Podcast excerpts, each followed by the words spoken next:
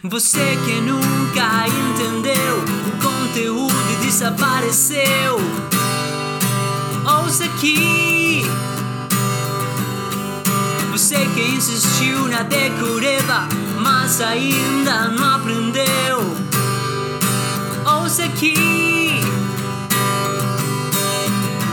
Eu sei que nada e como antes, mas você mudou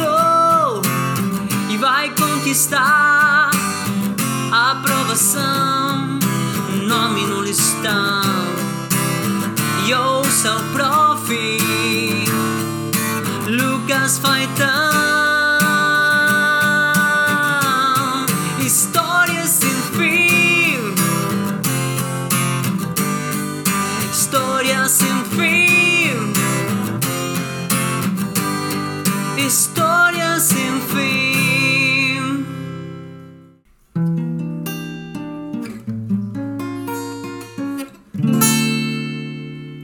Vamos falar de Crise da República Oligárquica.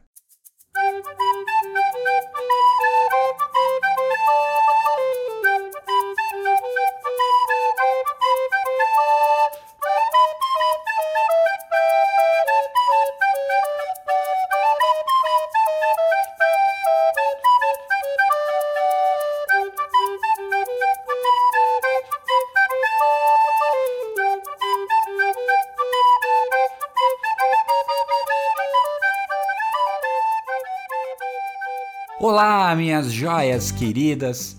Quem fala é o professor Lucas Faitão e no programa de hoje vamos conversar sobre a crise do sistema oligárquico na República do Brasil, que ocorrerá no espaço entre 1920 a 1930. O período derradeiro da lógica essencial da política do café com leite, a ascensão de novas lideranças políticas no cenário nacional a organização do operariado com a fundação do Partido Comunista e a coluna Prestes, e é claro, o movimento artístico que ocasionará grandes acontecimentos na Semana da Arte Moderna. Então, você já sabe, né? Siga o arroba lá no Instagram, prepare os teus fones, organize o teu material e ouça um monte de informações e assimilações que vou conversar com você.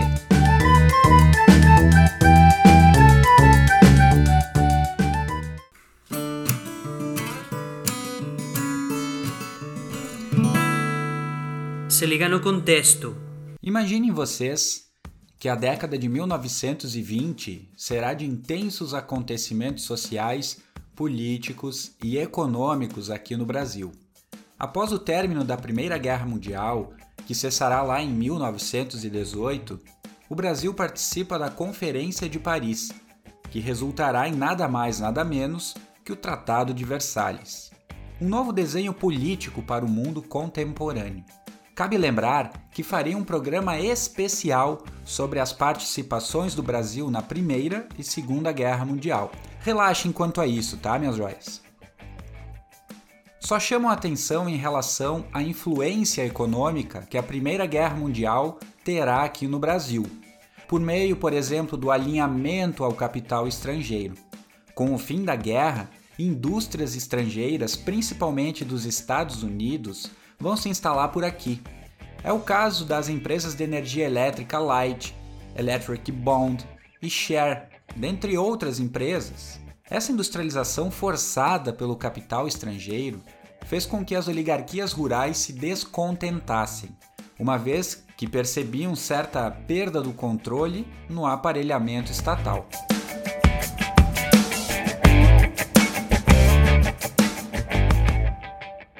One, two, three. Lucas, explica aí.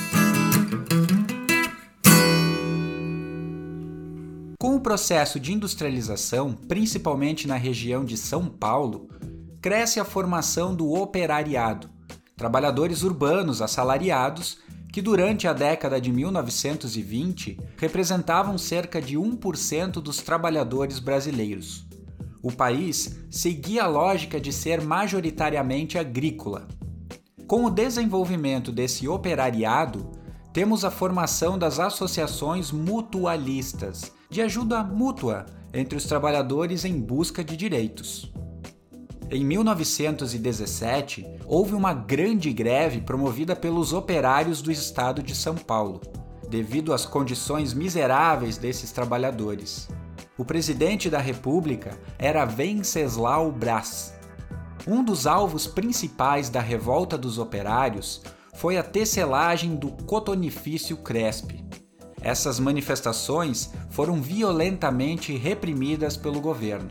Anota aí o que os trabalhadores vão querer basicamente. Vamos lá?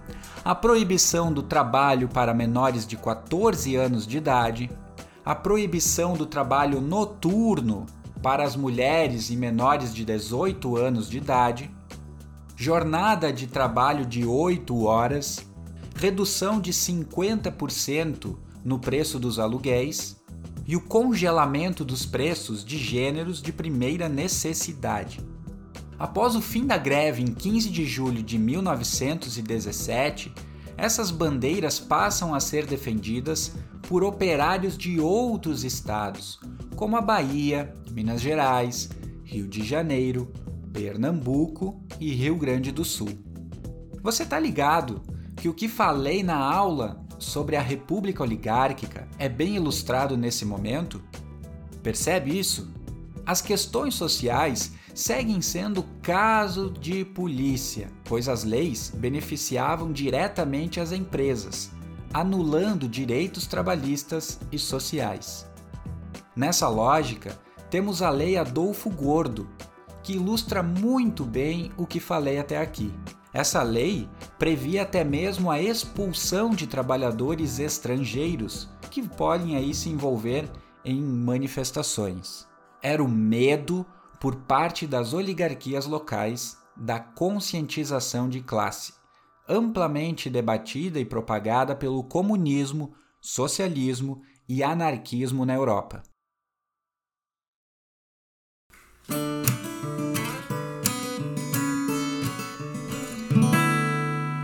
Se liga no contexto.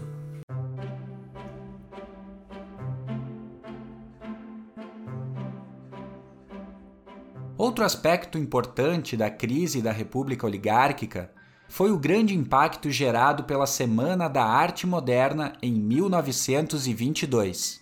O presidente à época era Epitácio Pessoa, e o prefeito da cidade de São Paulo, que cedeu o Teatro Municipal para o evento, era Washington Luiz, que mais tarde vai se tornar presidente do Brasil. A Semana da Arte Moderna reuniu uma série de manifestações culturais que envolviam poetas, escritores como Mário de Andrade e Oswald de Andrade, artistas plásticos como Di Cavalcante, Anita Malfatti e Tarsila do Amaral, músicos como Heitor Villa-Lobos e Hernani Braga, e a nata da intelectualidade modernista.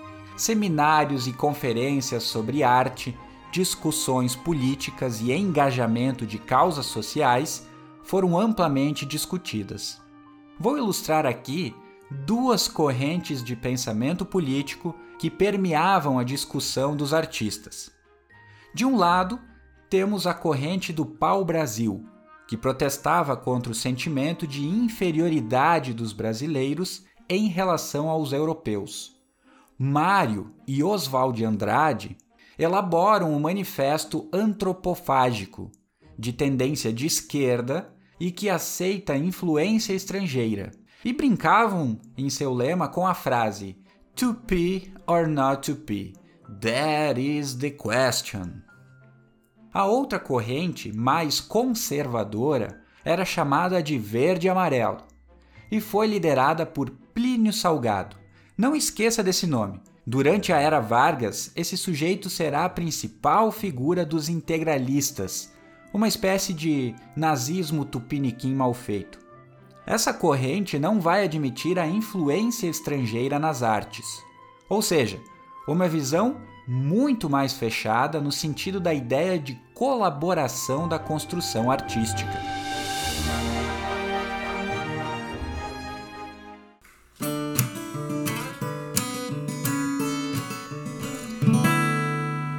Se liga no contexto.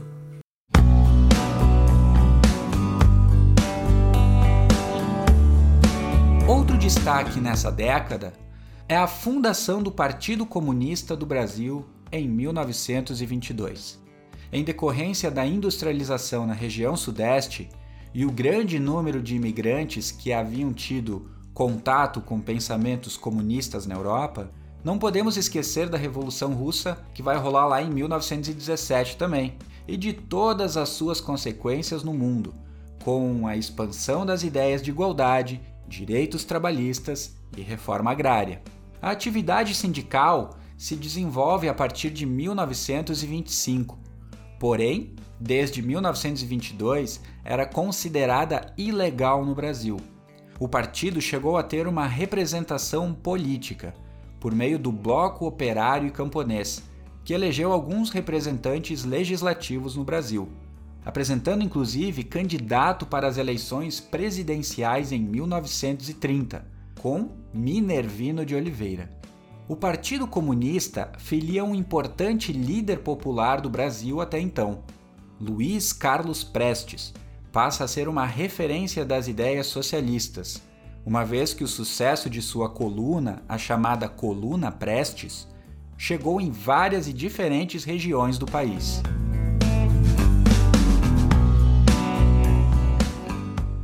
Vamos entender então sobre o tenentismo,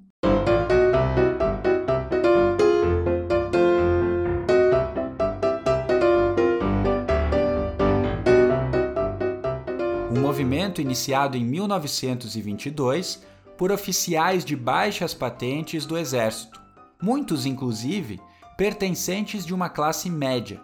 O tenentismo é ligado às mudanças ocorridas dentro do próprio Exército. Vou citar aqui duas bem essenciais. A Escola Militar da Praia Vermelha, que formava oficiais com bases positivistas, é fechada em 1904. Outro aspecto importante é a fundação em 1911 da Escola Militar do Realengo, lá no Rio de Janeiro, com um ensino mais técnico e profissional, com a chegada das novas tecnologias. Os tenentistas queriam depor o presidente Epitácio Pessoa e impedir a posse do recém-eleito Arthur Bernardes, que defendia que o exército era corrupto episódio das cartas falsas publicadas no jornal carioca Correio da Manhã. Dá uma conferida lá que você vai entender melhor o que foi é, esse conflito aí, esse capítulo chamado de cartas falsas. Os tenentistas queriam uma centralização política, uma industrialização e moralização da política brasileira contra as oligarquias. Queriam ainda a implementação do voto secreto, uma justiça eleitoral confiável e uma economia nacional contra a exploração de empresas e do capital estrangeiro. Queriam também uma reforma na educação do país, garantindo gratuidade e que fosse obrigatória para todos os brasileiros. Anota essa observação importante. Joga um marca-texto, coloque no post-it, enfim, faça um baita destaque para essa informação que eu vou dar agora para vocês. Tá bom? Então, olha só. Dentro da lógica do movimento tenentista, fazem parte a Revolta do Forte de Copacabana, em 1922, a Revolução de 1923, aqui no Rio Grande do Sul, as revoltas de 1924 e também a Coluna Prestes, que vai rolar aí entre 1924 a 1926.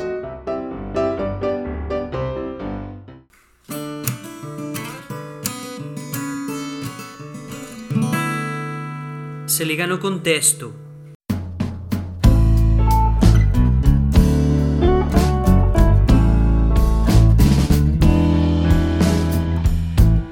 Eu preciso destacar também algumas dessas revoltas, a coluna Prestes, que vai rolar aí entre 1924 e 1926, é uma força gerada por tenentistas de São Paulo e do Rio Grande do Sul.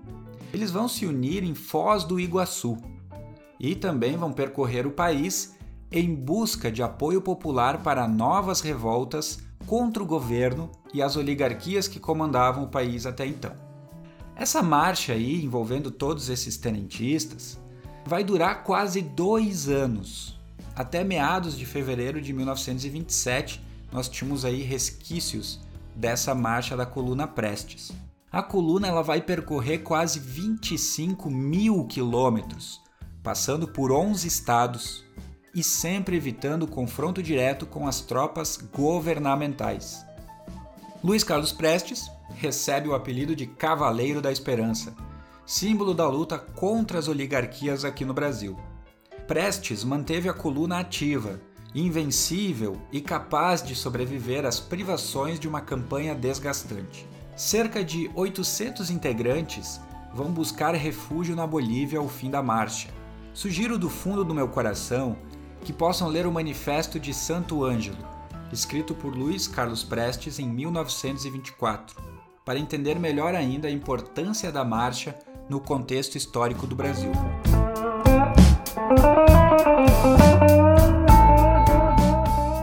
Outro movimento que vou abordar é a Revolução de 1923, que acontecerá no Rio Grande do Sul.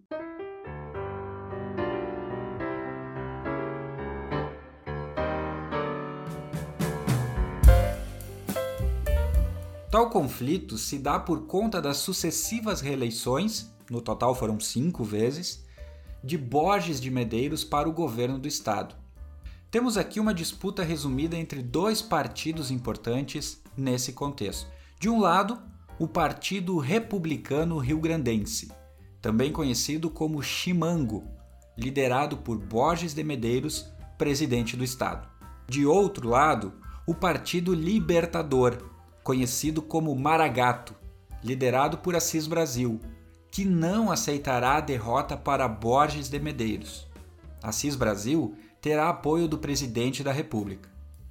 Esse conflito vai acontecer dentre os meses de janeiro a outubro de 1923, com destaque para os combates em Passo Fundo, Palmeira das Missões, São Francisco de Assis, Pelotas e Rio Grande. Como resultado, destaca o Pacto das Pedras Altas, documento que sacramentou o fim dos conflitos internos.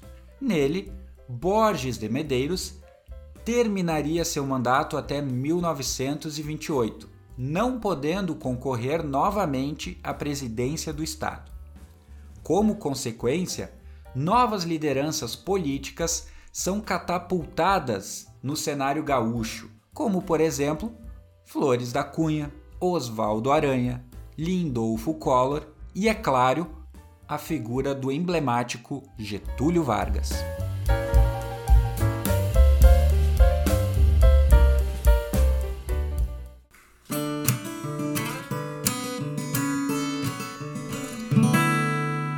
Se liga no contexto. Vou falar também da revolta do Forte de Copacabana, no Rio de Janeiro, que vai rolar aí em 1922.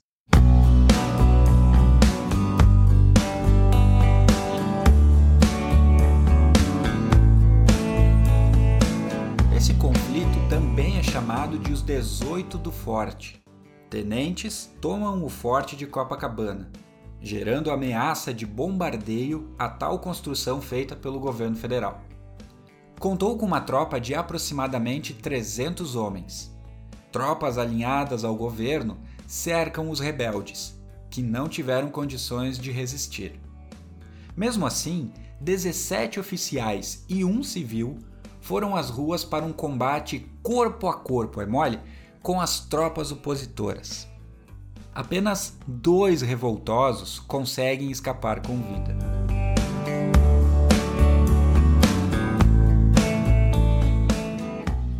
Outro movimento emblemático que denotará o desgaste definitivo das oligarquias será o golpe ou Revolução de 1930.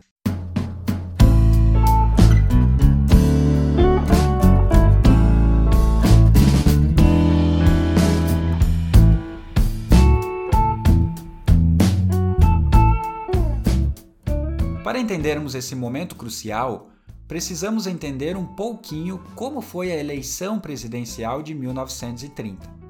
O presidente Washington Luiz acaba indicando e apoiando seu sucessor, o paulista Júlio Prestes, contrariando os princípios da política do café com leite e desgostando a oligarquia mineira, que queria a indicação do governador Antônio Carlos. Esse descontentamento acaba gerando a formação da Aliança Liberal, composta pelas oligarquias gaúcha, mineira e paraibana, com o apoio de alguns tenentistas. Exceção, destaca aí, do Luiz Carlos Prestes. A Aliança Liberal lança a candidatura de Getúlio Vargas e João Pessoa para a presidência. A eleição é marcada por inúmeras fraudes, o que acarreta na vitória de Júlio Prestes. A Aliança Liberal sai derrotada das urnas. Porém, Getúlio Vargas amplia parceria com diferentes setores, inclusive tenentistas, após o assassinato de seu vice João Pessoa depois da eleição. Alegando fraudes e uma grande conspiração, Getúlio Vargas reorganiza a Aliança Liberal, que contava agora com a velha guarda mineira e a ala jovem das oligarquias dissidentes. Os combates iniciaram simultaneamente em Minas Gerais e Rio Grande do Sul. A maior parte da força revolucionária concentrava-se no Rio Grande do Sul, sob o comando do coronel Góes Monteiro.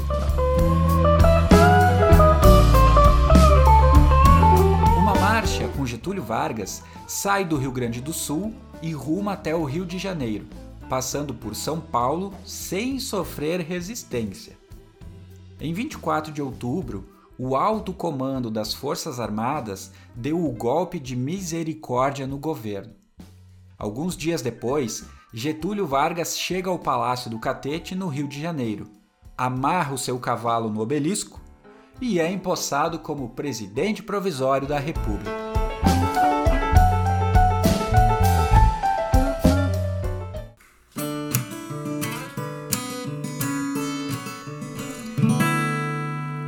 Liga no contexto. A posse de Vargas representou uma mudança na base social brasileira. Desde a independência, os sucessivos governos representavam o interesse de uma única categoria socioeconômica, compreendida entre a aristocracia rural escravocrata do Império e a oligarquia cafeeira da República.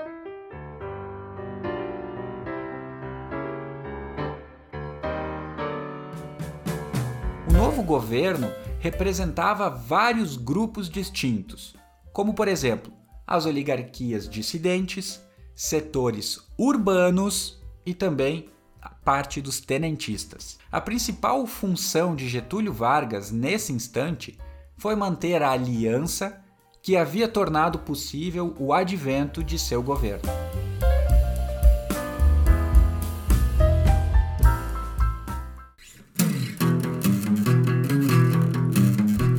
Palavras-chave para te ajudar.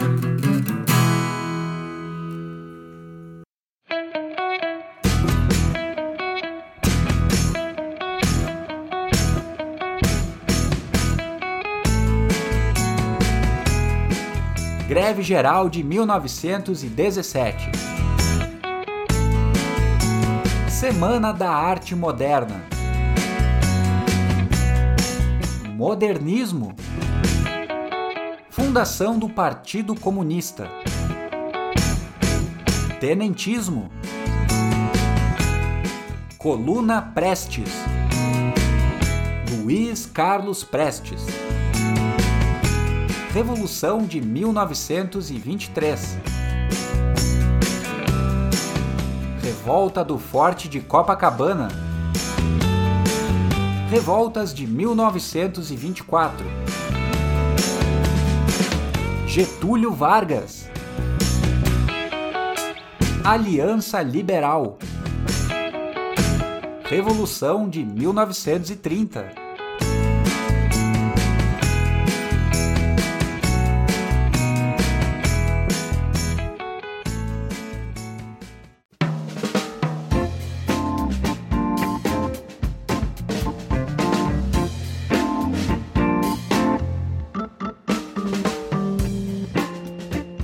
Chegamos ao fim de mais um programa esperto, feito com todo amor e carinho para te ajudar no Enem.